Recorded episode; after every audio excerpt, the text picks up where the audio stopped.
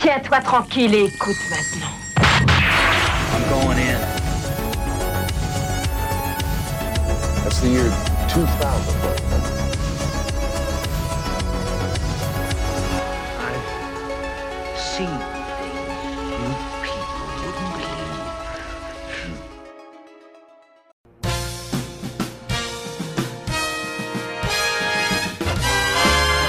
Salut les auditeurs et bienvenue à un nouvel épisode de Betamax Break Room. Je sais, ça fait longtemps, mais voilà, nous sommes de retour. Et comme d'habitude, à mes côtés, Basile. Salut Baz. Salut, bah écoute, euh, ouais, on est toujours là, euh, on s'accroche aux branches. C'est ça quoi. La vie qui continue, les projets perso qui avancent, on s'est dit tiens, allez hop, on se trouve un trou et on se fait un petit peu de tchatch ciné là.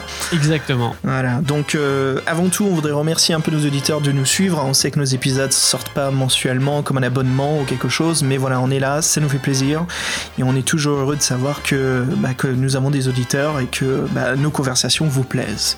Merci pour votre fidélité, ça fait plaisir. Ben c'est ça, ben c'est ça aussi qui donne euh, la motivation de, de continuer, hein, parce que bon, euh, on se fait plaisir à tous les deux en faisant les podcasts, mais évidemment, c'est avant tout, euh, voilà, le fait de savoir qu'il y a un soutien derrière, que les gens sont contents, donc c'est c'est ça qui est super, quoi. Exactement. Bon allez vas-y je te propose qu'on saute tout de suite dans notre soirée. Euh, on n'a pas vraiment nommé le podcast, on va l'appeler juste pourquoi pas le- la soirée comique. Soirée euh, fendage de poire. Euh, soirée cassage de gueule dans les escaliers tellement qu'on a mal au bide d'avoir trop rigolé. Euh, Je pense que c'était pas mal justement qu'on réaffirme un peu le côté thématique de Betamax Bre- Break Room parce que c'est vrai qu'on a eu souvent à cœur de faire vraiment des genres bien particuliers pour chaque épisode et puis c'est vrai qu'on n'avait jamais exploré le côté humoristique et puis bah voilà Mhm. ce soir c'est l'occasion. Voilà, des comédies américaines des années 80, mais qui ont deux façons, deux styles différents à l'écriture. Donc notre premier film de la soirée que nous allons commencer à discuter est donc The Naked Gun, Files from the Police Squad, connu en France sous le nom de... Y a-t-il un flic pour sauver la reine? Exactement. Notre deuxième film de la soirée sera Revenge of the Nerds, qui est en français, Basile? Ah alors là par contre je ne le sais pas. Est-ce qu'il est sorti seulement en France? Il est sorti et la traduction est... Bah écoute, le mot nerd n'était pas encore pop culture français, donc le film en français s'appelle Les Tronches. Ah, les tronches. Ah ouais. Ce qui n'est pas si bête, honnêtement. non, mais sérieusement, Ouais, c'est ouais. pas facile à traduire et je trouve Ah, que ça. c'est pas si mal. Commençons, sautons tout de suite dans l'univers des frères Zucker. Donc The Naked Gun qui est sorti en 1988, réalisé seulement par l'un des frères, David Zucker, mais écrit avec Jerry et David, et aussi un troisième écrivain très important à l'humour qui est donc Jim Abrams. Jim Abrams qui est très très important à l'écriture avec David et Jerry, mais aussi un quatrième écrivain aussi important dans son rôle, qui est donc Pat Profit.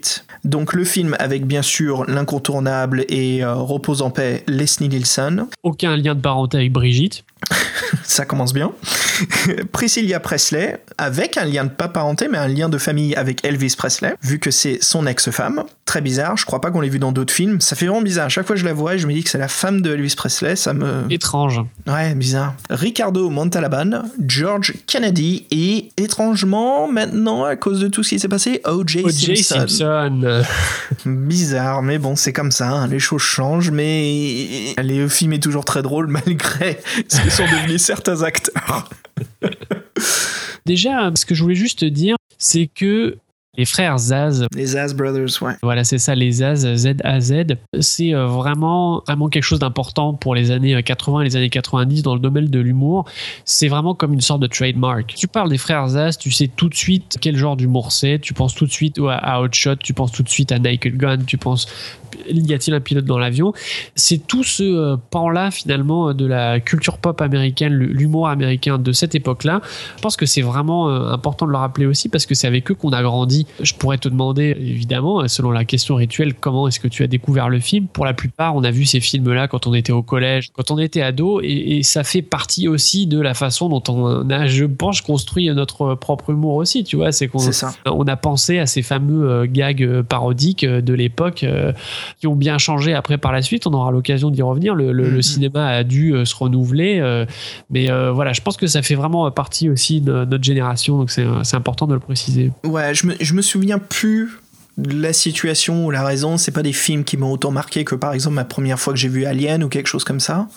Mais ce que je me souviens, c'est de l'expérience. Tu vois, au lieu de l'endroit ou l'environnement. Et ce que je me souviens, c'est que pour moi, ça me faisait penser un peu à, à, à, comme un comédien français, à Coluche. En fait, c'est que Coluche, quand il fait des blagues, il y en a une autre qui se passe en arrière-plan. Parce qu'il est en train d'amorcer une blague qui se développe au fur et à mesure. Donc en fait, en en faisant une, il y en a déjà une deuxième qui est en train de se faire. Et c'est ce que je remarque dans l'écriture des Zucker avec Abrams, c'est qu'un jeu de mots peut en cacher un autre.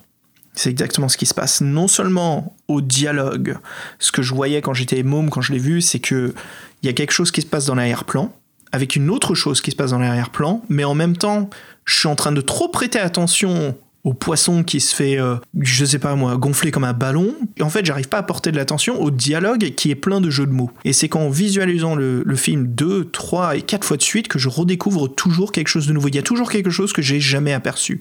Et je me rends compte que, en fait, c'est des films qui sont intelligemment écrits qui demande en fait à un public d'être très euh, j'allais faire du Jean-Claude Van Damme j'allais dire aware. Et en plus c'est une blague usée là hein, c'est une blague qui date hein, qui, qui, demande à un public euh, de prêter bien attention parce que il se passe tellement de choses. C'est pas leur premier hein, mais euh, il y en a eu d'autres avant comme Airplane. C'est ça Airplane oui, exactement. Alors on peut dire que The Naked Gun ils étaient euh, déjà avec leur carrière bien lancée exactement. Et ça se voit parce qu'il y a beaucoup d'expérience dans l'organisation et justement la, la, la mise en place du cadrage et ce qui se passe dedans. Quoi. La mise en scène est impressionnante dans ce film. Même le budget, honnêtement, le budget est assez important. Hein. Pas mal d'effets pyrotechniques, des choses comme ça. Bah, pour parler du budget rapidement, le film avait coûté, ce qui est pas mal à l'époque, hein, si on compte l'inflation, mais sans l'inflation, a coûté 12 millions de dollars. Eh, c'est quand même assez conséquent pour un film humoristique surtout. Ouais.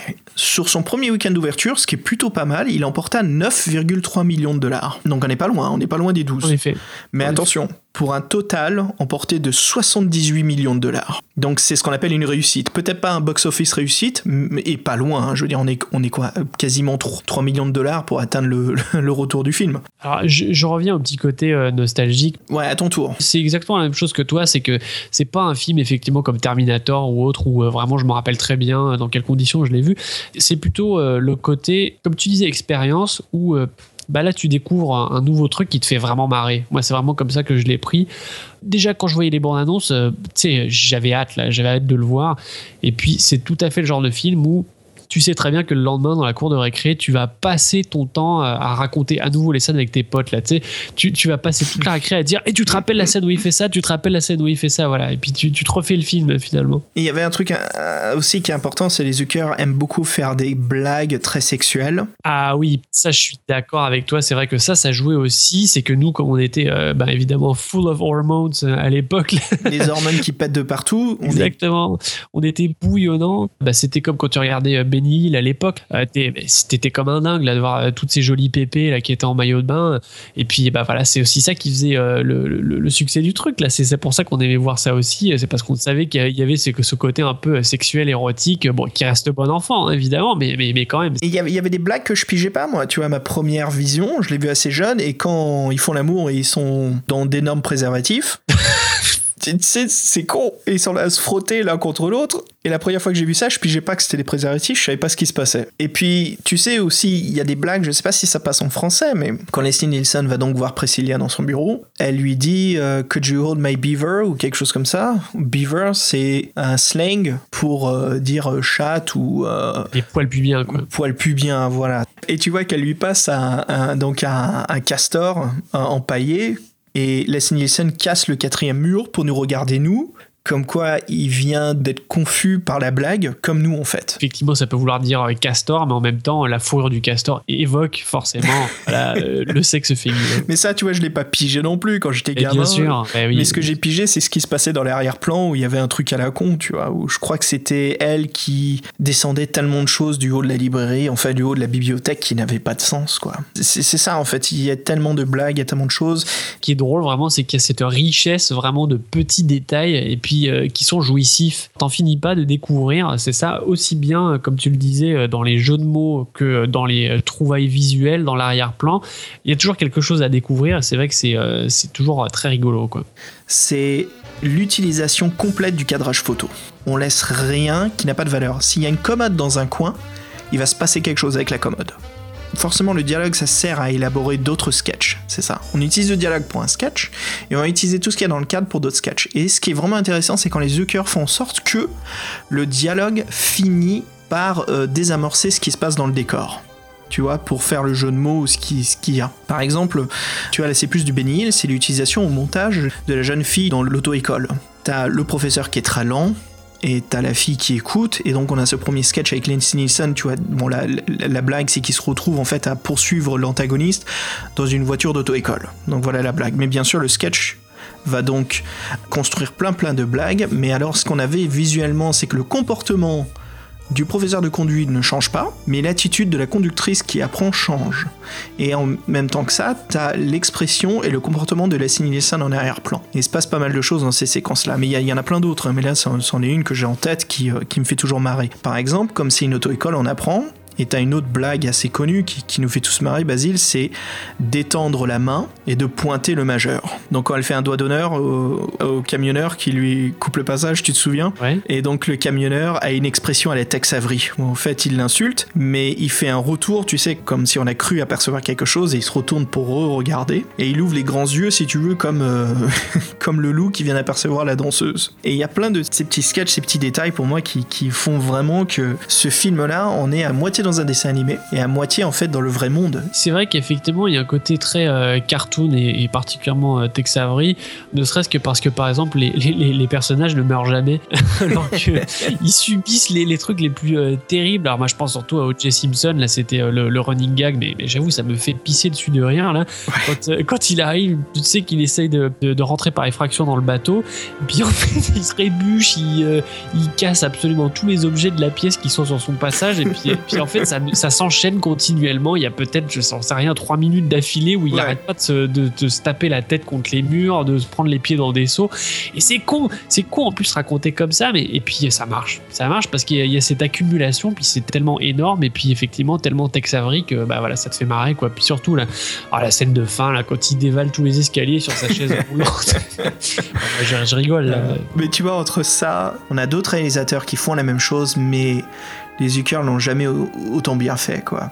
Alors justement, parle-nous un peu de ce qu'il y a eu avant le film. Donc Naked Gun, euh, y a-t-il un flic pour sauver la reine? C'est une série télé qui s'appelle donc Police Squad en Amérique, qui est produite et diffusée en 1982. C'est une saison de 6 épisodes avec le même casting. On retrouve euh, O.J. Simpson, Leslie Nielsen et euh, George Kennedy. Cette série en fait reprend l'inspecteur Frank Drebin avec son équipe à résoudre des crimes. Et en fait, ce qui se passe, c'est que c'est une petite série qui les frères Zucker et Abrams commencent déjà à traiter ce surdéveloppement des blagues visuelles et auditives. Et ce qui se passe, c'est que le patron de la chaîne euh, ABC, donc là où diffusait la série télé, a trouvé que la série demandait beaucoup trop d'attention de la part du spectateur. Et voilà, il a décidé de tuer la série télé. Et après six épisodes, la série s'arrête. Matt Groening, le créateur des Simpsons, avait dit euh, plus tard que si euh, Police Squad avait été fait 20 ans plus tard, euh, ça aurait été un gros succès. Donc c'est un peu comme si ils avaient été trop en avant sur leur temps. C'est six ans plus tard que voilà, le film fait donc immersion. Si vous connaissez la série télé, le film c'est un best-of de tous les sketchs de la série télé. Ah oui, en fait, ça rappelle un petit peu euh, le côté Monty Python, quoi. C'est ça exactement comme And now for something completely different. Parce que si vous aimez The Naked Gun, y a-t-il un flic pour sauver la reine Je vous conseille immédiatement de vous procurer les 6 épisodes de la série télé. Police Squad. Vous allez retrouver beaucoup de gags. Un gag que j'aime beaucoup, Basile, de la série télé, qui forcément qui n'est pas dans le film, on peut pas le faire pour la raison que à la fin de la série, ça se moque un petit peu des années 70 et 80 au montage, plus 70, c'est que tu sais quand le générique de fin arrive sur une série, on fait un freeze frame et le générique apparaît. Dans la série Police Squad, il y a un freeze frame, mais c'est les acteurs qui freeze. Et ce qui se passe, c'est que tu vois que eux ils s'arrêtent, sauf le bandit, la personne qu'ils ont attrapé. Donc le bandit a peur en fait, il se dit mais pourquoi tout le monde s'arrête Et ce qui se passe à la fin de chaque générique, c'est que le bandit s'enfuit pendant que les, les autres acteurs restent immobiles à cause du freeze frame. C'est vraiment euh, le côté où on a compris vraiment euh, comment exploiter tout le langage du cinéma. Et c'est ça Exactement. vraiment cool, c'est que c'est pas juste pour faire des gags écrits qu'on reporterait à l'écran. Non, c'est vraiment on utilise au maximum tout ce que donnent euh, bah, les, les- les possibilités du cinéma, c'est-à-dire du son et de l'image en même temps. Et vraiment, ils le font très très bien. Si on parlait un petit peu du scénario, Bah oui, il faut quand même parler du scénario. Il sert absolument à rien ce scénario, je veux Non, dire. bah non. L'assassinat est complètement questionnable. Pourquoi tuer la reine d'Angleterre en public devant tout le monde? Euh, et en utilisant de l'hypnose euh, C'est complètement ridicule. Et ça ne sert qu'à élaborer, je trouve, une routine de sketch. Ça sert absolument à rien. Et c'est là où on se dit que, malgré le scénario qui sert foutrement à rien, il y a même une partie du scénario où c'est genre un clip vidéo de MTV, avec, tu sais, la musique qui apparaît avec le nom de la maison de disques, l'artiste qui apparaît en bas de l'écran. On a tous les clichés de la comédie romantique, tous les clichés, en fait, du célibataire qui vit chez lui, qui a carrément une boîte de nouilles chinoise dans le frigo, qui a au prix vie. Le quatrième mur qui, qui se casse énormément, sans arrêt les personnages nous regardent, et aussi les sketchs du décor cinéma. Où tu sais, il y a cette fameuse partie où ils sont au commissariat et pour passer d'une pièce à l'autre, il y a certains personnages qui passent à travers la porte et d'autres en fait qui passent à travers le plateau en fait. C'est ça, avec les travelling classiques, euh, voilà, des films policiers où on passe d'une pièce à l'autre, et puis là, effectivement, il y a des personnages qui passent par là où ils ne devraient pas passer. Le plus important de le scénario en fait, c'est où se passent les séquences. En fait, c'est ça qu'on attend. On attend en fait l'humour et on attend de, de voir la progression de cette débilité au lieu de voir la progression d'une antagoniste jouée par Ricardo Montalban. On oublie très vite le côté très dangereux euh, de- des enjeux du film. euh, et on est très très rapidement dissipé par tous les gags évidemment qui arrivent euh, tout le temps. Ah, il y en a un sacré paquet. hein. Un sacré paquet. Alors, en fait, j'aimerais bien parler du style des frères des As, Mhm. ce qui est un peu leur, leur signature. C'est que il y a à la fois euh, le côté vraiment euh, parodique. Alors ça, je pense pas que c'est eux qui, euh, qui ont inventé le principe, évidemment, mais c'est euh, c'est peut-être bien eux qui l'ont euh, autant popularisé. Ça, c'est ça, c'est très possible. On reprend un gros succès de l'année même ou d'il y a quelques années, et puis on, on s'amuse à le, à le détourner. Alors ça, ce principe-là, c'est ça qui est un peu dommage, c'est qu'après... euh, ça a été vraiment beaucoup, beaucoup, beaucoup repris euh, par euh, d'autres films avec plus ou moins euh, de bonheur. Toute la série des, Scary Movies qui ne fonctionne que là-dessus. Et puis c'est aussi pour ça, à mon avis, que les Scary Movies ne, ne marchent pas très bien. C'est que ça repose trop sur euh, cet unique mécanisme-là de euh, l'humour parodique où euh, t'as l'impression que c'est juste un enchaînement de séquences qui sont un catalogue en fait des blockbusters qui ont marché euh, cette année-là. Et donc on- c'est la machine à parodie quoi. Vraiment euh, puis on essaie de les, de les mettre bout à bout euh, pour que ça fasse vaguement un, un film mais je trouve que ça marche pas du tout. Alors que oui les As effectivement faisaient déjà ça mais c'est ça qui est beau, c'est qu'ils ne faisaient pas que ça. Un autre volet très important de leur, leur style d'humour, et puis je pense que c'est ça qui me fait craquer à chaque fois en fait, c'est euh, la fameuse technique du gag littéral. C'est-à-dire qu'on on va prononcer une phrase, et puis parfois ça va être une expression, et puis l'expression en fait est prise au pied de la lettre visuellement. Là, j'ai même pas un exemple vraiment euh, concret dans, euh, dans Naked Gun, mais je me rappelle un truc, écoute, euh, j'avais peut-être 12 ans quand je l'ai vu, mais je m'en suis toujours parmi.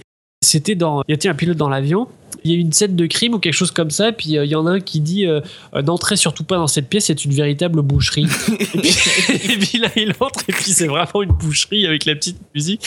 Et là, j'avoue, mais j'étais explosé de rire, voilà. Et puis, puis c'est vrai que voilà, les As utilisent beaucoup vraiment ce type d'humour-là. Et je pense qu'il y a beaucoup d'autres euh, humoristes qui s'en sont inspirés. Je pense par exemple au Nul en France, euh, qui clairement avait des inspirations qui étaient beaucoup plus américaines que euh, les inconnus, par exemple. Euh, les inconnus, c'était quand même très franchouillard, alors que les nuls allaient beaucoup chercher l'inspiration du côté, bah, tu sais, du Saturday Night Live et les trucs comme ça. Bah, c'était en fait la blague crasseuse de prendre quelque chose de politiquement incorrect et justement de le visualiser, de le filmer et le transformer en sketch. Tu vois, les As, ce que faisaient beaucoup en fait, c'est uti- d'utiliser des expressions sexuelles mais dans la bouche des enfants. Ah oui, c'est vrai. Oui, oui, ça c'est vrai qu'il re- faisait souvent ce genre de gag, ouais. Voilà, tu vois les enfants qui font des expressions, tu sais, euh, vous l'aimez comment votre café? Euh, Je l'aime comme mes hommes, noir et grand ou long. C'est vrai. Voilà, donc euh, tout de suite la blague d'identification du pénis, tu vois, qui est dit par une gamine qui a 12-13 ans, le truc qui va pas du tout et puis qui s'allume une cigarette après, tu vois. faut, faut quand même souligner un truc, c'est qu'à mon avis, ce qui, euh, ce qui marche très bien dans, euh, dans Naked Gun, c'est qu'il y a un acteur en or pour ça. Juste la tronche de euh, Leslie Nielsen, ça contribue euh, quasiment à 50% euh, au, au succès des, des scènes du film. Ouais. Il est parfait pour ça. Il a vraiment la tête de l'emploi. C'est que il a un peu de tête de con. Enfin, honnêtement, euh, tu vois, c'est. Mais il a un peu de tête de con et en même temps, euh, c'est pas un mec à la Jerry Lewis là qui a l'air vraiment d'un clown. C'est juste qu'il dégage que- quelque chose d'un peu euh, stupide et puis en même temps, il a quelque chose de classe. C'est ça qui est drôle, c'est qu'il y a vraiment les deux à la fois et c'est parfait aussi d'avoir un type de 60 ans avec les cheveux blancs. Mais Leslie Nielsen, il a toujours eu 60 ans, quoi que ça soit dans n'importe quel film d'aussi. Il a jamais vieilli. C'est exactement ça. C'est comme Christopher Lloyd, c'est les mecs, on n'a jamais su quel âge ils avaient en fait. Je voulais juste vite faire insérer, quand tu parles d'Essie Nielsen, n'oublie pas que c'est un acteur autant qui peut faire le stupide, et ce qui joue sur son intelligence dans le film aussi, c'est la voix off comme un polar des années 40. Ça, ça marche très bien. Et ce qui donne sûr. cette sincérité, et même la voix off aussi ajoute des blagues par rapport à ce qui se passe visuellement. Ah, je, donc je sans suis arrêt. complètement d'accord. Ça rajoute vraiment un truc au film. C'est comme une sorte de, de Nestor Burma, mais, euh, mais en drôle, quoi. C'est vraiment ce truc-là. Puis, puis t'es pris là-dedans parce qu'il y, a le- il y a le côté en plus un peu rétro, euh, Ouais. euh, côté film noir, euh, années 40. euh, la- Bah, la musique, la bande originale, l'orchestre symphonique jazz de cinéma années 40 aussi. hein. Et alors par contre, tu vois, bah, j'ai revu pas longtemps après le premier Hot Shots, et puis bah, ça a pas très bien marché. J'avais évidemment beaucoup aimé ça à l'époque quand j'avais découvert au collège, ça m'avait bien fait marrer. Et puis là, en le revoyant, là, j'ai pas été emporté. Et puis justement, j'ai trouvé qu'il y avait un, un peu trop euh, ce côté euh, parodique de film qui prenait trop de place. Et puis, bon, même s'il passe bien, euh, Charlie Sheen, là, c'est sûr qu'il il est plutôt drôle. Mais il n'y a pas ce côté un peu. euh, ah, je sais pas comment dire. Leslie Nielsen, il y a quand même un truc là, presque poétique là dans, dans son- Ouais, mais en fait, la différence, c'est tu parlais des, des films, moi je vais les appeler les films cancérigènes d'Hollywood, là, tous ces spoof movies là de merde insupportables que d'ailleurs j'aimerais bien que ça crève un jour qu'on n'en voit plus du tout. Je supporte plus vas-y ça m'énerve cette daubasse. Bref euh, contrairement à Hot Shots Part 1 et 2 ça se moque de Top Gun d'autres films des années 80 mais Naked Gun se moque d'un style de film et pas d'un film spécifique. Donc ça se moque du style polar, policier, pendant que Hot Shot se moque d'un truc spécifique. Et donc forcément, ce qui permet de développer à travers cette trilogie le personnage de Frank Drebin où on s'accroche à lui. Et en fait, on se rend compte que Naked Gun, c'est plus l'histoire d'un inspecteur de police dans cet univers qui se moque de plusieurs parodies, pendant que dans Hot Shots, on est forcément dans Top Gun, et ça va être très difficile de sortir de l'univers de Top Gun parce que tout le film, la, comment dire, la blague, c'est que c'est Top Gun en version comique. Ah, c'est exactement ça. Ça me fait penser à un truc, un autre film qui est tout à fait dans ce genre-là et qui est même un peu trop dans ce genre-là que j'ai revu. En français, L'alarme fatale. Et en anglais, National Lampoon's Loaded Weapon. Assez difficilement traduisible parce qu'il faut euh, connaître tout le contexte des National Lampoon. Ah bah c'est toute une institution en Amérique. hein. C'est- Exactement ça, c'est une institution en Amérique, mais il faut vraiment connaître le truc, quoi. En France, l'équivalent c'est euh, Harakiri, par exemple. Ah, c'est pas mal, effectivement, comme rapprochement. Imagine si Harakiri faisait des films. Effectivement, l'humour est assez différent, mais c'est euh, tout à fait l'équivalent. Et puis alors, bah, ce film, euh, qui date de 93, filmé par un inconnu, hein, Gene Quintano. Bon, Oh, t'es méchant Ah. là. je suis méchant, on n'en a pas beaucoup entendu parler euh, à part ça. Puis alors, les acteurs principaux, alors pas des moindres. Alors lui, c'est mon petit préféré euh, dans la catégorie acteur raté, là aussi. euh, je Oh et tu défonces tout là. C'est le fameux Emilio Estevez, voilà, le frère de Charlie Sheen. Justement, c'est cohérent puisqu'on parlait de Top Guns, euh, enfin pas de Top Guns, mais on parlait de euh, Hot Shots avec Charlie Sheen. Donc là, c'est le frère de Charlie Sheen qui a voulu euh, garder euh, le vrai nom de son père, puisque, euh, comme tu le sais peut-être, Martin Sheen, en fait, s'appelle Martin Estevez. Voilà, il a changé son nom. Et puis, j'imagine que Emilio a voulu, bah, je sais pas, peut-être pour lancer sa carrière, se distinguer de papa. Et ben ça lui a pas réussi, puisqu'il a quand même une carrière assez merdique, contrairement à Charlie Sheen, qui a quand même fait des trucs pas mal. Puis aussi, il faut le souligner, il y a quand même Samuel L. Jackson, Euh, Il y a aussi Tim Curry et William Shatner. hein. même des gars assez connus dedans. Et puis, euh, bah écoute, euh, ce film, euh, c'est vraiment exactement un Zaz. C'est, ça a la saveur du Zaz, euh, ça a l'odeur du Zaz, mais pourtant, bah, ça ne réussit pas à faire un bon Zaz. Ça ne marche pas, et pourtant, vraiment, les, les gags sont exactement copiés sur le même style d'humour, alternant euh, la parodie, puis euh, les gags visuels euh, premier degré euh, font exactement le même genre de truc, et pourtant, ça ne marche pas. Comme quoi, eh ben, il suffit pas d'appliquer une recette, il faut vraiment derrière euh, voilà, des idées, euh, du talent, quoi. Tu vois, il y a d'autres films parodiques, un qui est très connu et qui mélange justement parodie réelle, comme Last Action Hero. Ah oui, effectivement. Mais là, par contre, le concept était vraiment novateur. hein. C'est ça la différence. ouais, ouais. L'un des derniers films parodiques qui me font penser beaucoup aux Zaz, c'était un film avec Will Ferrell et Marky Mark qui s'appelait en anglais The Other Guys. Je sais pas ce que c'était en français. Ah, je le connais pas. Et en fait, c'est classique, le buddy cop movie, l'arme fatale et compagnie. hein. donc c'est deux flics, sauf que tout le film est basé sur la parodie et sur les réels. Et il y a beaucoup d'humour à la Zaz. Et je te le conseille vivement ce film, Basile, parce que je pense que ça te plaira. C'est complètement ridicule, stupide et assez rigolo, quoi. Ok, bah écoute, je, je ça avec intérêt. Alors, ça me fait penser à un truc. Euh, j'ai envie d'évoquer un autre grand pilier de l'humour du, du cinéma des années 80. C'est un peu comme si c'était euh, une autre école du rire, mais qui était aussi euh, une référence. J'ai envie de parler de Mel Brooks. Très important, Mel Brooks, ouais, ouais.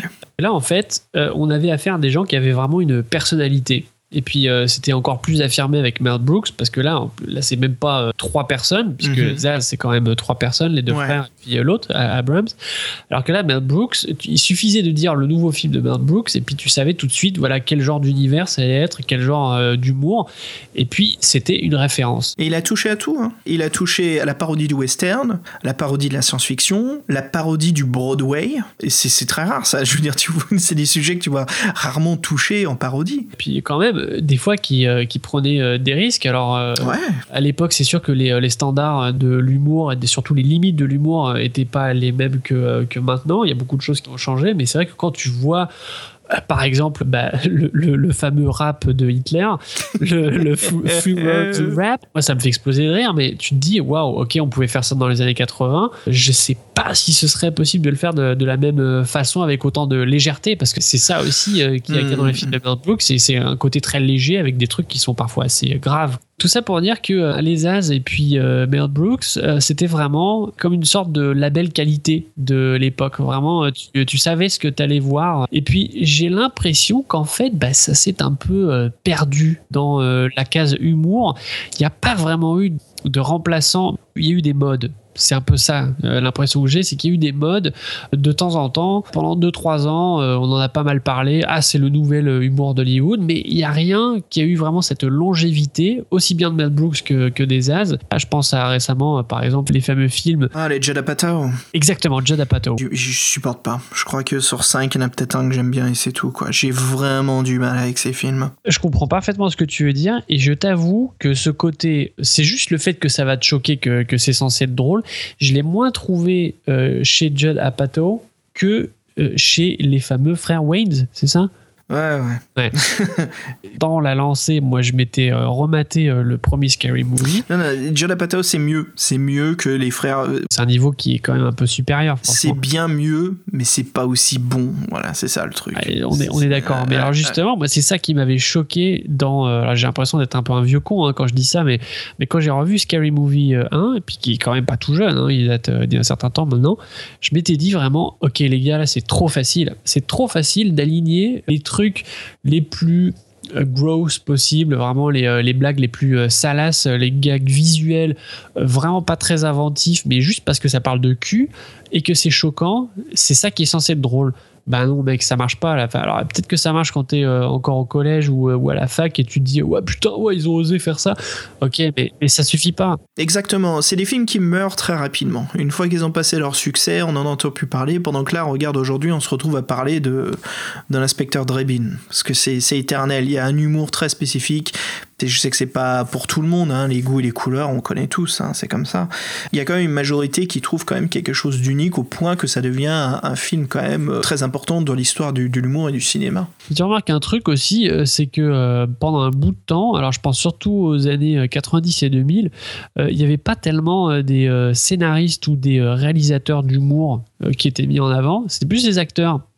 Alors moi je pense évidemment au fameux Rob Schneider. on, a toute la, on a toute la panoplie après des Adam Sandler. On- Exactement, j'allais à Adam Sandler. Comme on dira tous et comme diront tous les gens, on a de très bons films au début de carrière d'Adam Sandler et après son quatrième film, ça commence vraiment à se casser la gueule. hein. Les gens diront que c'est à partir de Big Daddy, moi je dirais que c'est même plus tôt que ça parce qu'on a le Billy Madison, on a le Termina Golf en français, je crois, et on a The Wedding Singer, qui sont des films comiques très drôles, mais toute la blague en fait de Adam Sandler, c'est un côté un peu cartoon, mais surtout en fait c'est la rage. C'est le personnage qui a son humour très spécifique, c'est de- d'exagérer la colère sur ce qui se passe et où en fait la colère devient ridicule ou c'est quelqu'un qui est prêt à taper une grand-mère juste parce qu'il est fâché. Bien sûr, bon, il y a une blague, c'est rigolo, mais au fur et à mesure de la carrière d'Adam Sandler dans ce cinéma-là, c'est que ça devient plus rigolo et en fait les blagues qui font rire, c'est les blagues euh, cacaproutes. Pour ça, je veux dire juste un paix parce qu'un paix c'est drôle. Mais le problème, c'est qu'un paix, c'est drôle quand il y a un moment pour faire le paix. C'est pas drôle juste parce que quelqu'un va manger quelque chose qui va péter. Tu vois ce que je veux dire? Il y a toute, il y a toute une élaboration pour le faire. Si tu veux rigoler sur un paix, c'est con quand je le dis comme ça. oui, ça me fait marrer. ouais, ce qui me dérange beaucoup en fait, c'est que son humour se base sur le racisme. C'est drôle parce que le Mexicain, il mange un burrito et il va péter. Tu vois ce que je veux dire? Et moi, ça m'énerve, ça. C'est quelque chose que je trouve vraiment des bas-fonds. C'est un humour dégueulasse. Et venant, tu vois, de, de quelqu'un qui m'a autant fait rire au début, qui maintenant fait que de la merde sur de la merde sur de la merde. Et puis Sony Pictures adore produire de la merde de cette façon-là, que ça devient insupportable. Et d'ailleurs, je vais te le dire à l'avance maintenant, comme, on parle, comme je parle de Sony Pictures, un film que je n'irai pas voir et que je donnerai pas de mon Ah, argent. vénère, hein. Ah, je suis vénère là. Et un film que je ne donnerai pas ma thune, que j'ai travaillé dur pour obtenir, c'est le nouveau Ghostbusters. C'est produit par Sony, et Sony font que de la merde en humour, et je peux leur dire, et je vais le dire là sur le podcast, allez vous faire foutre. Et c'est pas parce que c'est un casting que de femmes, ça ça me dérange pas du tout, je trouve ça même super. Mais le problème des Ghostbusters, j'ai l'impression qu'on met que des femmes à l'avant pour justement faire parler et toucher un public. Mais l'humour, et j'ai vu qu'une bande-annonce, et elle m'énerve déjà, c'est que l'humour en fait des Ghostbusters, c'était une connotation, c'était quelque chose de spécifique, mais maintenant ça sert qu'à une punchline en fait. Puis alors, en fait, ça me fait dire que euh, c'est plus tellement au cinéma qu'on aura vraiment peut-être euh, pris notre pied en matière de comédie. C'est peut-être plus du côté des séries télé. Puis euh, il y a quand même eu euh, des perles hein, au fil des ans dans, des styles d'humour vraiment très très très différents. Et puis alors, tu parlais de, blagues euh, pipi caca euh, super poussées à l'extrême et des fois ultra racistes. Moi, j'avoue que bon, c'est un, grand classique, hein, mais South Park, euh, pendant longtemps, pour moi, c'était vraiment la référence de l'humour qui va très loin, qui est très provoque, mais en même temps, c'est très maîtrisé. Et puis, euh, bah voilà, ça marche quoi. Et puis, euh, moi, j'ai quand même été très très client de cette série euh, pendant un, un bout de temps. Puis, alors, dans un tout autre genre, mais, mais j'ai quand même envie d'en parler parce que ça, ça a été aussi une de mes découvertes vraiment en matière de série télé. Je pense à, à l'adaptation américaine de The Office, mais je connais pas l'original en anglais, qui Ouais. est très très bon aussi. Pour moi aussi, ça- là, c'était vraiment euh, explorer euh, un autre type d'humour euh, qu'on n'a pas souvent l'occasion de voir. Et c'est vrai que ça se prête vraiment au format télé parce qu'il faut du temps quand même pour rentrer dedans, dans ce style-là de, de, de fausse télé-réalité avec des gars qui sont vraiment très particuliers. C'est quand, même- c'est quand même un style d'humour assez spécial. Là où il faut vraiment accrocher. Ben, moi, j'ai été conquis, hein, j'ai été séduit. hein. L'humour de The Office, ce n'est pas la blague, c'est en fait le gène qui est produit. Le fameux awkward moment. C'est ça le génie de la série. Et c'est pervers parce qu'on aime regarder, mais des fois quand on regarde, on se cache les yeux. Bah écoute, Naked Gun, voilà, on parle de 1988. Je te propose qu'on aille un petit peu en arrière. On peut même dire un peu la fin du type d'humour qui était essentiellement euh, pas imposé, mais qui était quand même le plus évident et euh, le plus mis en scène. C'est l'humour des films comiques américains des années 70. Et je voulais qu'on parle un qui est sorti des années 80, mais je trouve qu'il parle encore un peu plus de cet humour-là, qui est donc Revenge of the Nerds. On retourne une décennie en arrière quasiment et on va s'attaquer à un autre pan de euh, la culture pop américaine euh, bah, parce qu'on aura quand même pas mal de choses à dire. Et avant cela, je te propose d'écouter un petit dialogue, un dialogue qu'on aime beaucoup de Naked Gun, et je te dis à tout de suite. Avec plaisir. Yeah. Lieutenant Drebin, police squad. Oh, I remember you, Drebin. Uh, what do you want? want to ask you some questions. You familiar with that face? I don't know. My memory ain't so great. Oh, yeah? Maybe this will refresh your memory. I don't know. It's still kind of hazy. How about this? yeah, I remember him. I used to see him around. Why do you want to know? I can't tell you that. Well, maybe this'll help. I really don't think I should. Yeah, you still don't think so? All right, his name is Nordberg. He's a cop. He was no cop. He was dealing H. What? I'm telling you, he was dirty. Oh, you sniveling scum. I ought to run you in right now. All right, all right. He worked at Ludwig Shipping. He tried to push something on one of my boys. I swear it. So what are you going to do about it, copper? Well, why should I tell you? Maybe this'll help. I still don't think I should tell you. Can you spot me at 20? How about now? All right, I'm going down to Ludwig's office. I'll find out if you're telling the truth.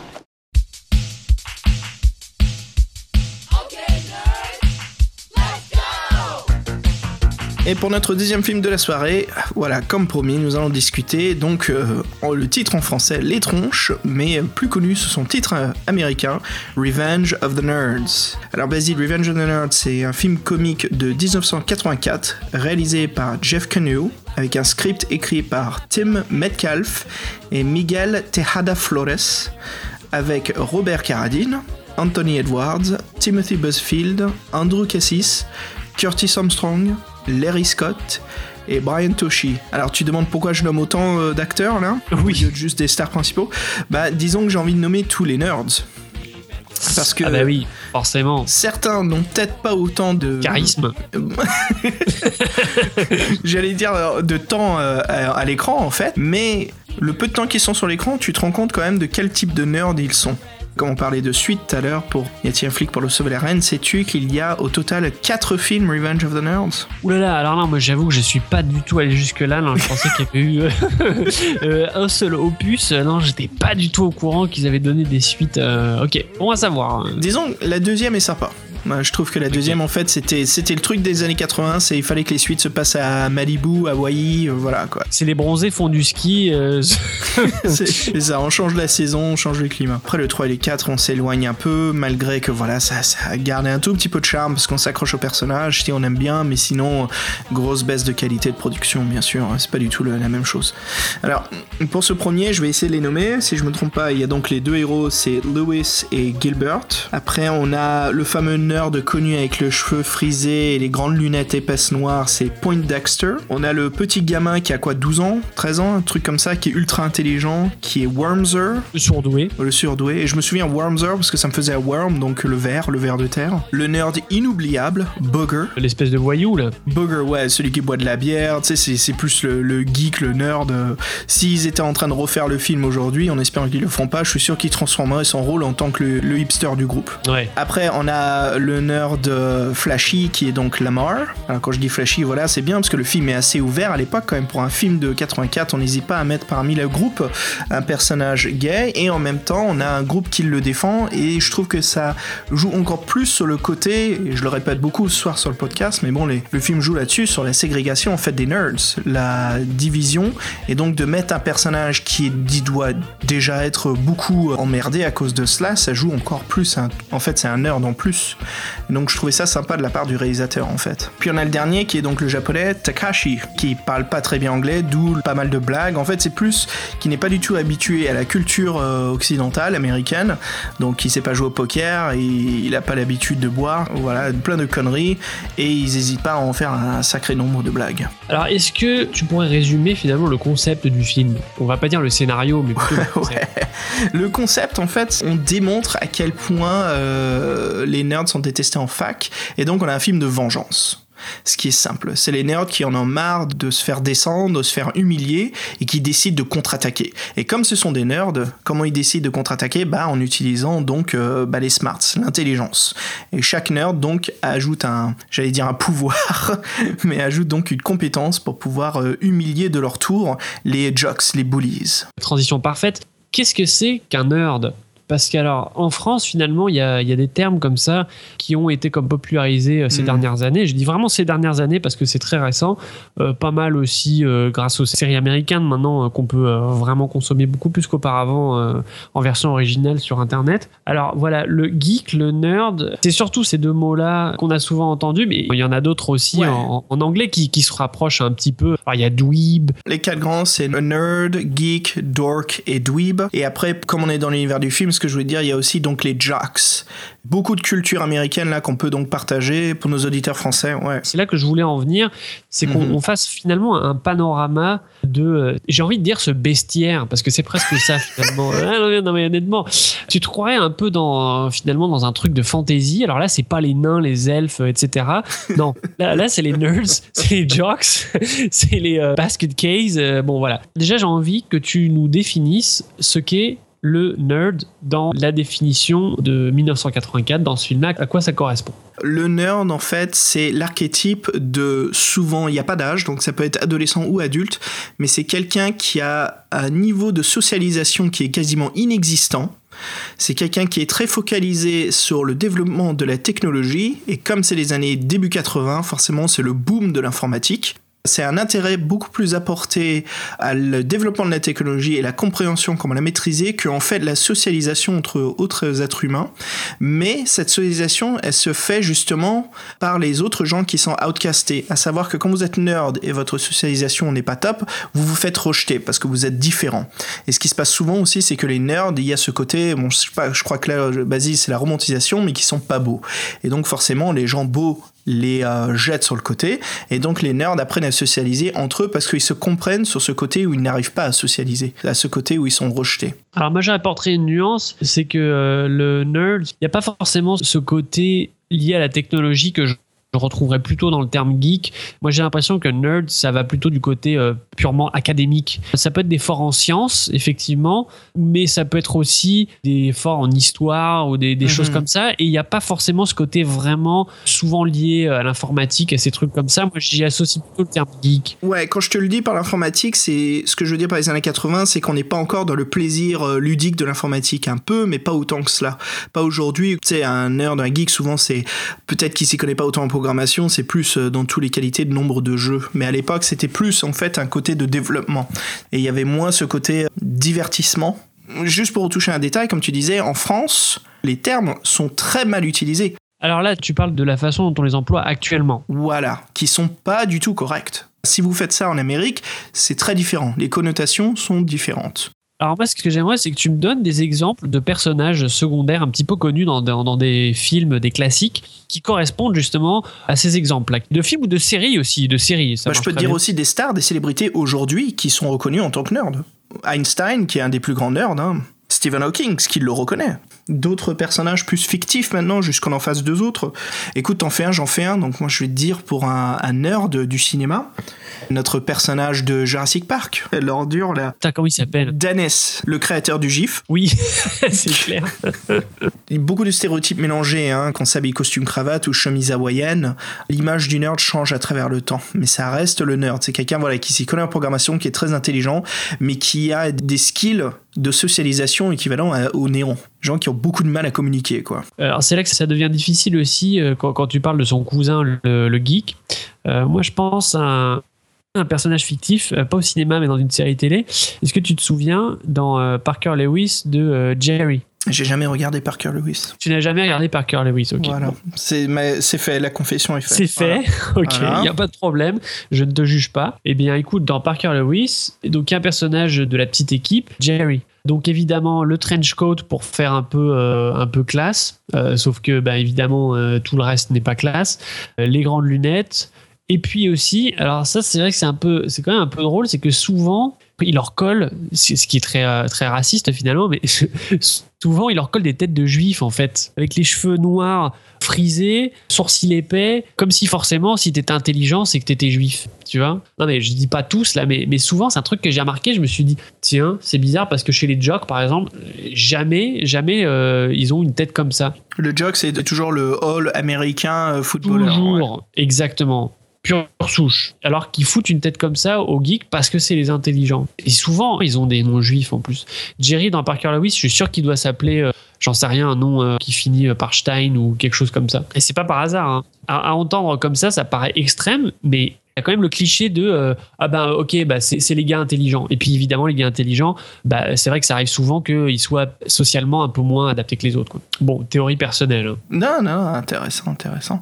Mais revenons sur euh, donc geek, on était passé là-dessus. oui c'est ça Bah Mm. ouais, le geek, donc la connotation française que j'entends beaucoup, c'est ouais, euh, joue à World of Warcraft, euh, c'est un nerd, quelqu'un qui, qui est toujours aux jeux vidéo. hein. ok, bon, on va remettre les points sur les i, Basile, là, parce que ça va pas.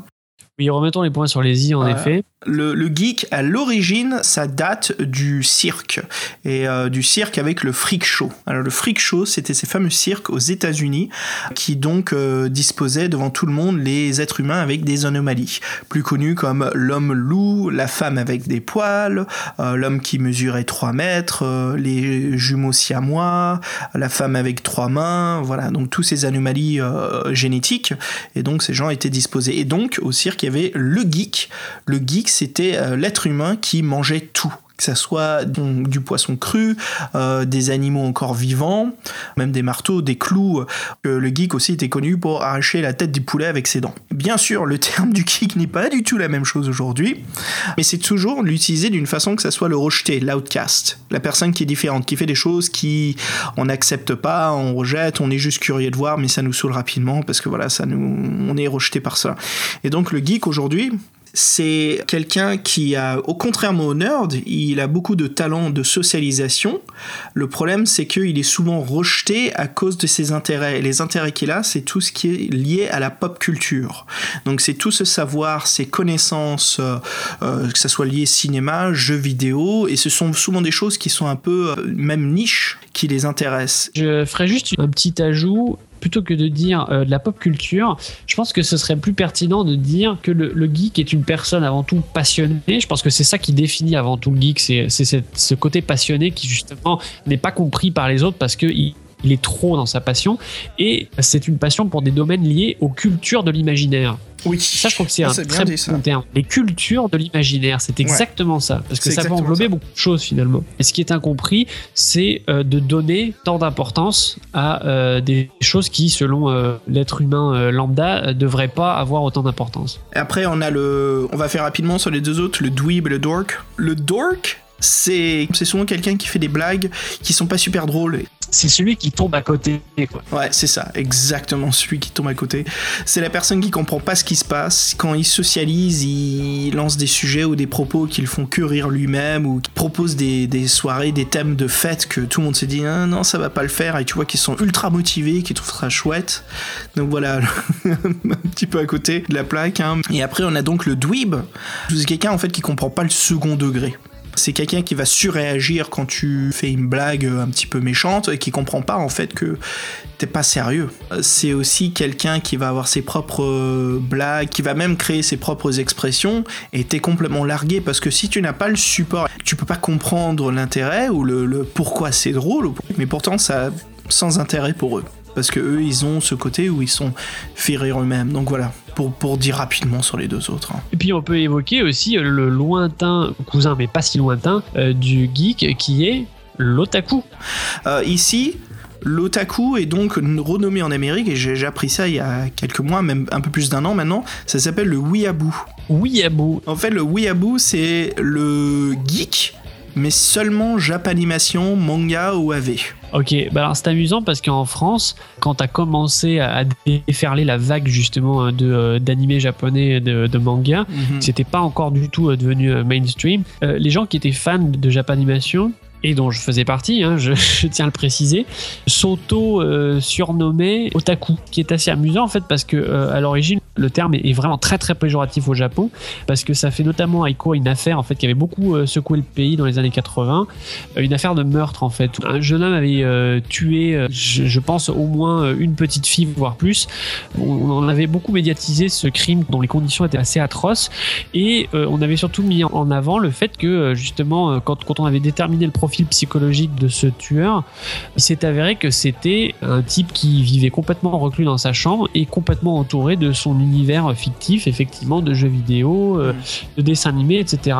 Voilà. Et puis euh, les gens ont fait là rapprochement assez euh, dangereux hein, euh, entre les deux, en, en sous-entendant finalement que les gens qui s'enferment dans, dans leur monde seraient capables du pire. Bon, ce qui est un peu dommage, mais c'est comme ça que s'est popularisé le, terme d'otaku. Donc en fait, c'est marrant de penser qu'en France, ce terme a été pris dans un sens positif, alors qu'en fait, c'est un terme très péjoratif. Voilà. Donc l'otaku des années 90 en France, c'était tout simplement le fan de Japanimation ou de manga, comme tu le disais, euh, comme le terme de weeaboo maintenant euh, aux États-Unis. Voilà, ça me faisait penser à ça. Et moi, je trouve ça très intéressant justement euh, ces phénomènes parce que là, là, là, on touche quand même à quelque chose d'assez important. Surtout, je trouve dans ces périodes très difficiles que sont les périodes du, du collège ou du lycée où on, commence à apprendre les codes sociaux et surtout on, on- on commence à essayer de trouver comme on peut son identité finalement. Donc, sont exacerbés les sentiments d'appartenance.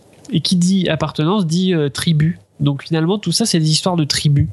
Et euh, chacun euh, essaie de trouver sa tribu parce que quand tu es tout seul, bah, évidemment, tu te sens mal parce que euh, tu peux rien faire. Donc il faut que tu trouves euh, d'autres euh, d'autres membres de- d'une tribu euh, avec des gens qui te ressemblent. Et puis chaque tribu, forcément, a toujours euh, des moyens de se faire euh, reconnaître euh, dans sa façon de s'habiller, euh, dans son langage. Ça peut passer par beaucoup de choses. Bah voilà, par exemple pour euh, le nerd, c'est vrai que dans l'univers de la fiction, il y a souvent une tenue très caractéristique avec Euh, évidemment, la sempiternelle euh, chemise à manches courtes, euh, les grosses lunettes, euh, si possible qui sont scotchées parce qu'elles sont cassées, le stylo euh, dans la poche avant. euh. Ouais, ouais, mais attention, le scotch sur les lunettes, c'est aussi un autre détail qui vient d'autre chose.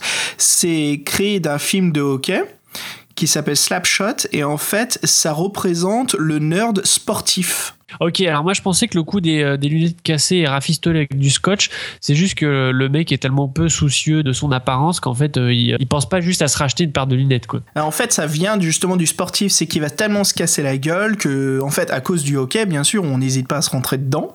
Donc, d'où le fait que les lunettes sont pétées comme c'est un nerd, il y a ce symbole iconique des lunettes noires épaisses, un peu adapté du modèle des Ray-Ban, et donc avec le fameux scotch blanc au milieu pour les tenir, ouais.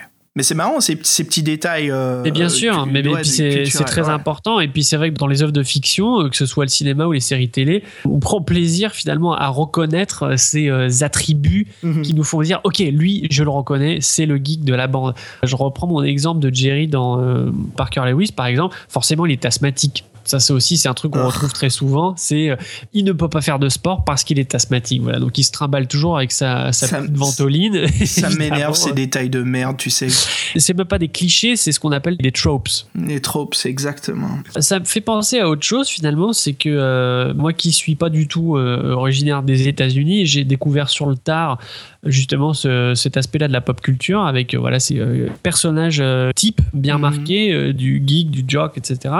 Et puis j'ai envie de parler d'un film qui est peut-être le meilleure porte d'entrée pour comprendre cet univers-là, c'est Breakfast Club. Ouais, Breakfast Club est super parce que il y a donc cinq personnages. Chacun est un stéréotype en fait, représente un clan, voilà. on retrouve, je sais pas si il s'apparenterait plus au geek ou au nerd, mais enfin c'est euh, bah, clairement euh, l'intello scientifique euh, du groupe. Celui aussi qui est un peu chétif là, euh, qui est le plus jeune forcément. On a le jock évidemment, c'est- cet acteur extraordinaire qui est Emilio Estevez. hein. Vas-y, arrête de cracher dessus. On a, en anglais, on dirait la basket case, euh, ce qu'on pourrait appeler en français euh, la cassos. Et puis, il y a le rebelle, évidemment. L'incontournable Bender. L'incontournable rebelle. Alors, comment dirais-tu euh, en anglais? Ouais. Alors Bender joué par John Nelson. Je suis pas du tout fan de Breakfast Club. C'est pas comme si je connaissais tous les acteurs et les personnages. je suis tout. le rebelle sans cause, quoi. Rebel without a cause, comme le fameux film. Qui en a rien à foutre, rien à perdre, rien à cirer. Tout dans l'attitude. Exactement, tout dans le badass. C'est quelqu'un qui fume avant tout le monde. C'est quelqu'un qui dit au prof d'aller te faire foutre. C'est quelqu'un qui est toujours en col, qui est en trench aussi, avec des chaussures à moitié pétées. mais et en même temps qui euh, souvent peuvent faire craquer les filles, ce qui est euh, exactement l'inverse du nerd. Et puis en dernier, on a évidemment Molly Ringwald, voilà. Prom Queen. La prom queen, euh, donc le personnage de Claire, euh, ouais, qui est vraiment quelqu'un d'intéressant dans le film, dans son évolution. Mais là, on parle d'autre chose. Mais pour rester sur le prom queen, c'est ça. Le prom queen s'associe directement avec les jocks. Et pour rebondir sur notre film de la soirée, c'est ce qui se passe exactement. Les prom queens traînent toujours avec les jocks et sont prêtes à jouer des tours aux nerds. Sauf que c'est là où le film, justement, A Revenge of the Nerds, à mon avis, a été fait euh, par des nerds. C'est c'est pas possible autrement. Parce Mhm. que ça, ça transpire tellement le fantasme, non seulement de la vengeance, mais aussi la revanche sur la société en général. C'est que le, le nerd finit par coucher avec la prom queen. Oh, on peut en parler de ça? Parce que là, on parle pas trop du film, en fait. Si on commençait à en parler. Allez, parlons du film. Basile, ce film pour moi c'est c'est quelque chose de très important. Je l'ai vu assez jeune et je le vois tous les deux ans maintenant, si ce n'est pas tous les ans. J'aime beaucoup en fait l'humour euh, qu'il euh, qu'il projette et j'aime, je m'attache énormément à ces, ces 7, 8 personnages principaux. Ce film, c'est peut-être pas un, élément marquant du 7e art, hein, mais il tient sa route. Il reste très joyeux à visualiser.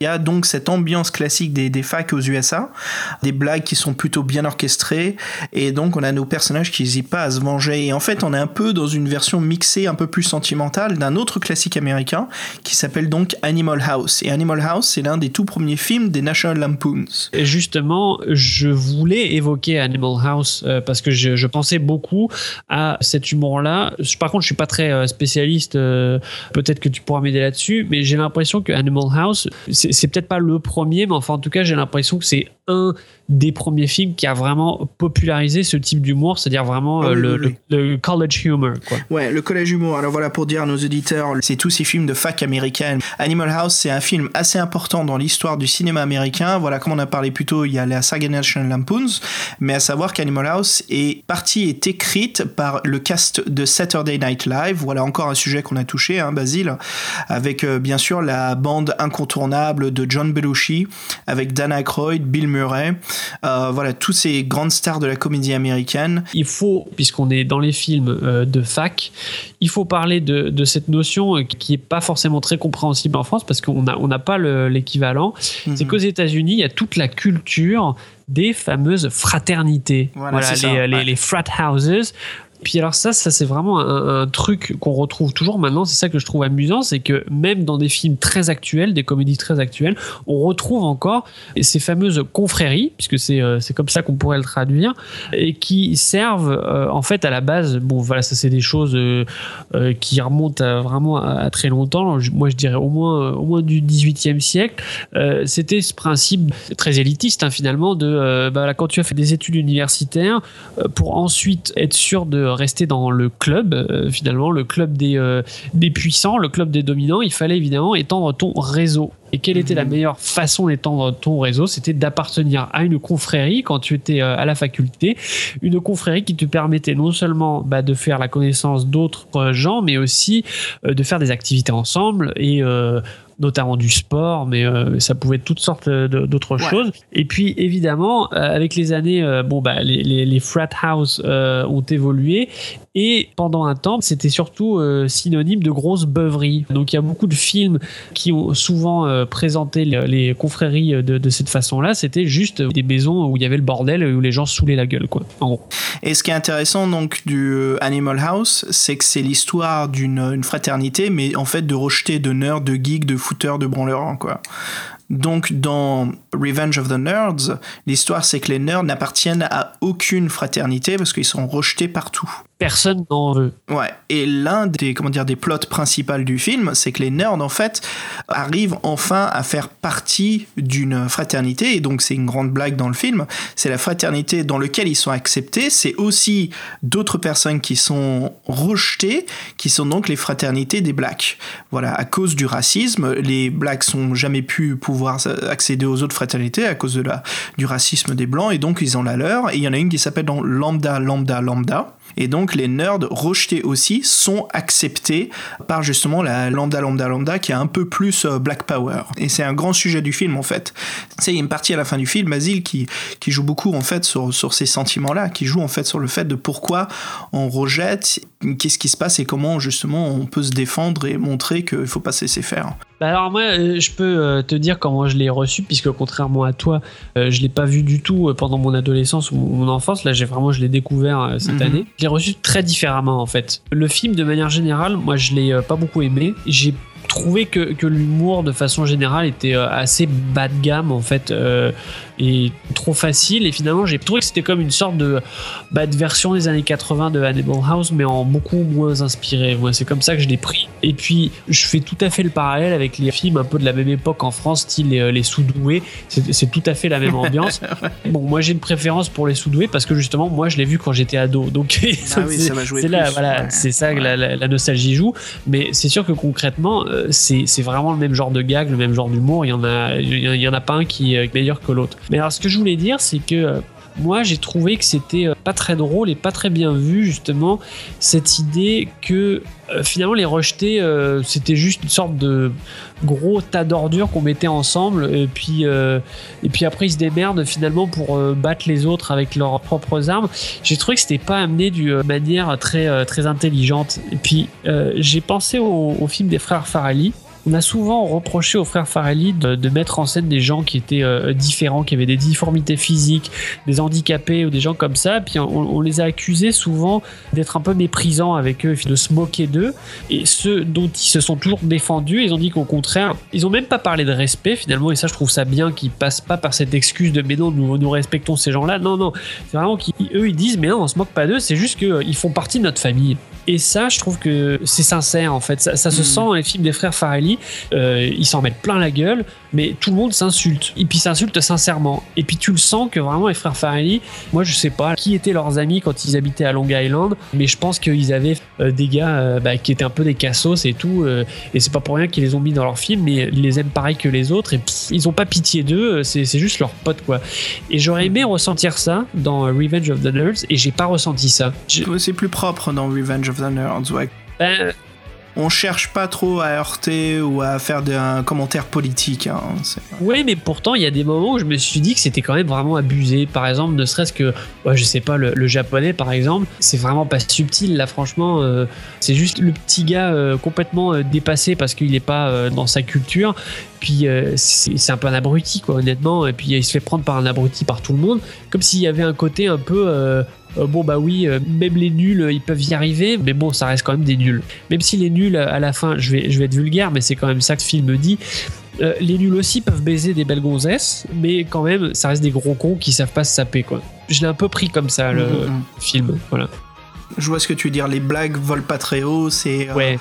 comme des petits sketchs rapidement écrits par euh, des, des ados, quoi. T'as l'impression. Ouais. j'ai pas senti vraiment de tendresse des réalisateurs des mecs qui ont fait le script euh, pour leurs personnages. J'ai euh, senti qu'ils les ont juste pris avec beaucoup de distance finalement euh, parce qu'ils savaient que ce serait drôle et puis ils ont fait leur histoire et puis ils sont pas allés plus loin que ça. Moi je préfère sentir vraiment de la tendresse, même si des fois la tendresse ça peut être un peu dur parce qu'il n'y a pas de raison que tu épargnes, mais en même temps on aurait senti qu'on était vraiment euh, euh, avec eux. Et puis là c'est pas ça que j'ai ressenti. Non, malgré un cast bien diversifié, voilà, ça nous permet facilement de s'identifier à l'un des personnages, mais voilà, il n'y a pas de profondeur en fait à chaque personnage. C'est assez simple, en fait, c'est juste un visage avec une blague. À part les deux personnages principaux où il y a une confrontation, donc Lewis et Gilbert, sinon tout le reste du casting, euh, voilà, c'est plus euh, des personnages qui font partie du décor, sauf certains qui bougent un peu plus, comme Booger. Booger, voilà, sa blague en fait, c'est qu'il rote. Donc forcément, les trois quarts des blagues, ça va être là-dessus. Mais on ne sait pas d'où il vient, qui sait, pourquoi il est rejeté. Et, euh, on a du mal à s'accrocher à lui parce que le, film évoque beaucoup de personnages et on trouve pas leurs difficultés en fait. Et à certains moments, le seul moment où on trouve leurs difficultés, c'est quand ils sont tous touchés au même moment par une sale blague et qui sont pointus du doigt en public. Et tu vois, par exemple, j'ai un autre exemple, bah, c'est euh, évidemment la fameuse série euh, Big Bang Theory, où là tu sens que les créateurs ont fait quand même vraiment l'effort. Alors je sais pas si eux-mêmes ont des côtés euh, geeks, c'est très possible que non, c'est très possible que oui, mais en tout cas, il y a vraiment eu cet effort de vraiment aller chercher des références qui sont de véritables euh, références geeks et qui sont pas des fausses idées euh, que se font les gens qui sont pas du tout dedans, mais qui le voient de l'extérieur et puis qui se sont dit ah bah ok bah ça c'est drôle, ça va marcher, etc. Mais qui en fait ils connaissent rien. Dans, dans Big Bang Theory, tu sens que là vraiment ils sont ils ont quand même bossé leur sujet. Contrairement, là je vais prendre un, un contre-exemple cette fois. Euh, je sais pas si tu te rappelles ce film absolument déplorable avec euh, Ellie Simon qui s'appelait Cyprien, où justement c'est Ellie Simon lui-même qui incarne ce qui est censé être euh, un, un geek des années euh, 2000. Et alors là, voilà, c'est pathétique. C'est vraiment l'exemple même du film qui euh, ne connaît absolument rien du sujet dont il se moque. Et puis alors moi, bah ça m'énerve. C'est tout. Ça m'énerve autant que j'entends quelqu'un qui, qui traite quelqu'un d'autre de geek sans vraiment savoir ce que c'est. Qui Exactement. te répond juste, bah non, mais c'est des joueurs de jeux vidéo. Euh, Je suis, non, mais attends, c'est- ça se résume pas aussi simplement que ça. Ah, Vas-y, j'ai envie de rebondir sur un truc rapidement parce que tu m'as un petit peu énervé là, en parlant de Big Bang Theory. Ok, vas-y. je t'annonce la couleur. Big Bang Theory, je trouve que c'est une série écrite par des jocks qui parlent des nerds. Ah. Ouais. Ok, donc, donc toi, tu l'as ressenti inversement. Moi, je, je supporte pas cette série parce que c'est l'illusion de ce qu'est le nerd par le point de vue des jocks. Pourquoi? Bah voilà, tu disais, un détail important, c'est que ils étudient leur sujet et donc ils font des blagues là-dessus. Attention, ils étudient leur sujet très rapidement. Ils voient ce que les geeks font ces temps-ci, ce qui est à la mode, ce qui est le sujet vif.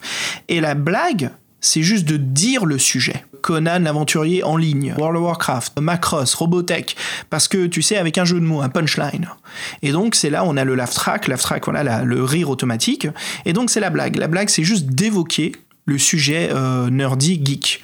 Mais c'est pas du tout donc de jouer là-dessus, sur le sujet Nerdy Geek, de faire une blague plus intéressante. C'est une blague de juste d'évoquer le mot et qui ferait genre Ah, je reconnais, c'est un truc des geeks, ça, c'est drôle parce que c'est des geeks qui disent des trucs de geeks.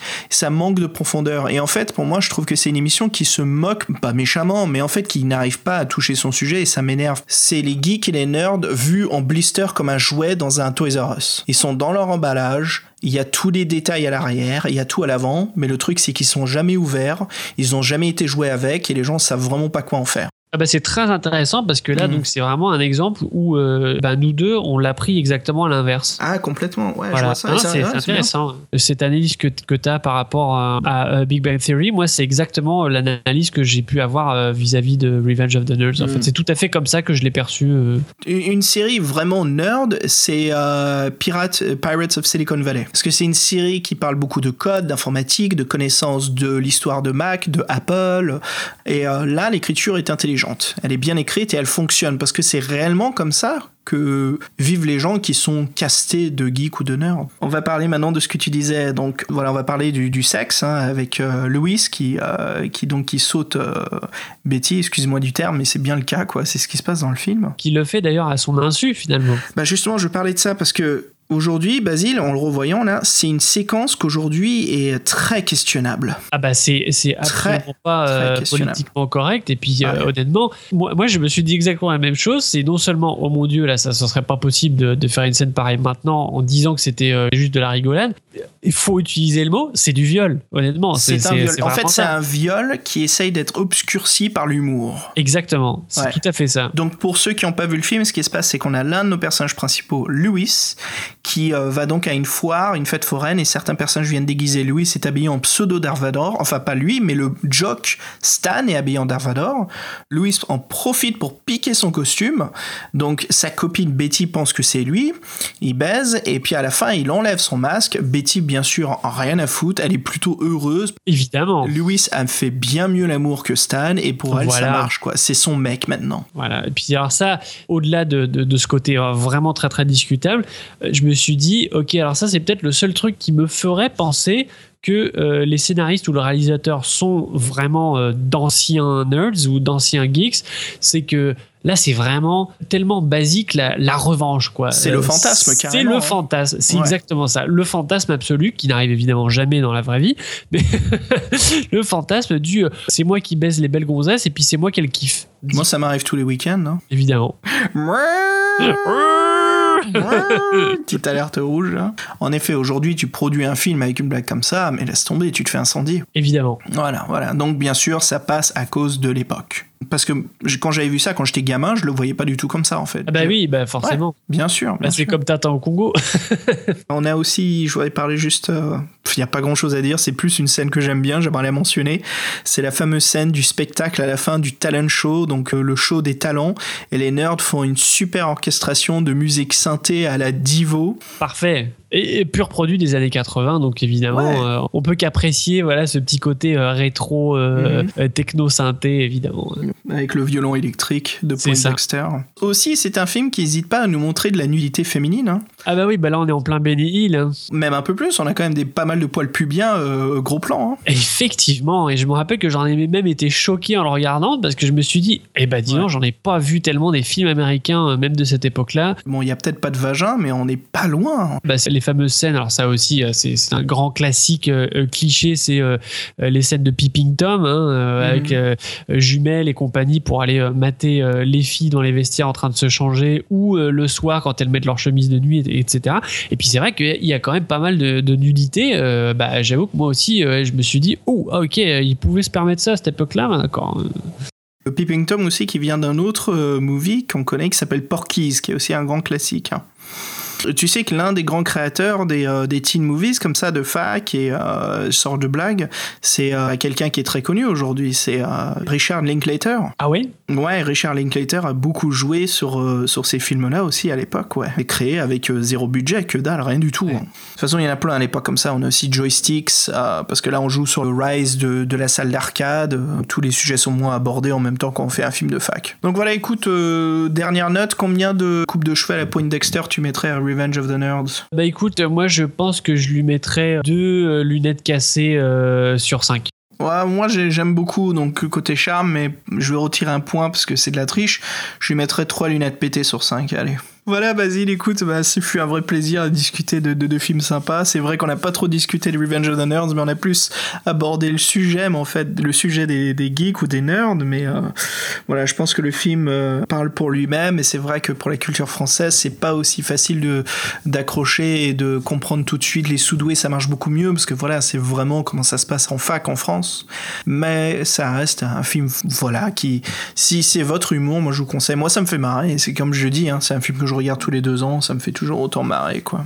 Puis c'est vrai que c'est toujours intéressant justement euh, de euh, découvrir par le biais de, de films comme ça, euh, c'est ça, c'est ces pans de, de la pop culture américaine. Parce que c'est Mhm. vrai que finalement dans le podcast on, on discute beaucoup de pop culture américaine Mhm. et voilà il y a des choses qui sont évidentes, qui sont parvenues jusqu'à chez nous assez rapidement. Et puis il y en a d'autres, bah finalement qu'il faut aller encore découvrir parce que bah voilà ça fait pas partie de ce qu'on a connu. Donc c'est toujours intéressant voilà de, de rattraper ces petites références. On se quitte sur le, la fameuse musique des nerds, là, de leur spectacle de fin. Ah bah là, je pense qu'on pourrait pas terminer mieux. et puis allez, je te dis à bientôt. Et puis euh, bonne soirée aux auditeurs. Salut tout le monde. Ça marche, bye bye.